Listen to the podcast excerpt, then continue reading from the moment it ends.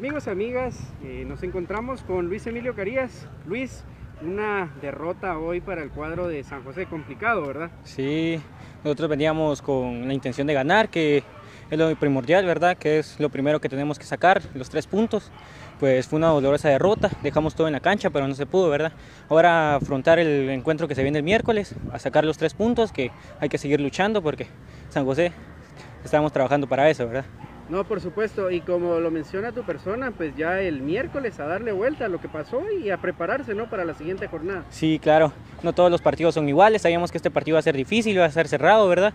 Y pues se, no se logró el objetivo, pues a seguir trabajando y a levantar la cara.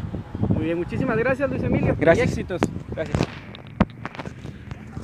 Hoy desde el Estadio Municipal de Tierra Nueva, el cuadro de Atlético Ariga derrota 4 por 2 al equipo, al equipo de San José. Un compromiso, la verdad, pues bastante trabado en el medio campo. Y el cuadro de Ariga pues aprovechó las oportunidades que tuvo. Por ahí algunas desconcentraciones de parte del guardameta de San José pues le termina costando caro y, y el cuadro de Ariga pues se queda con los tres puntos.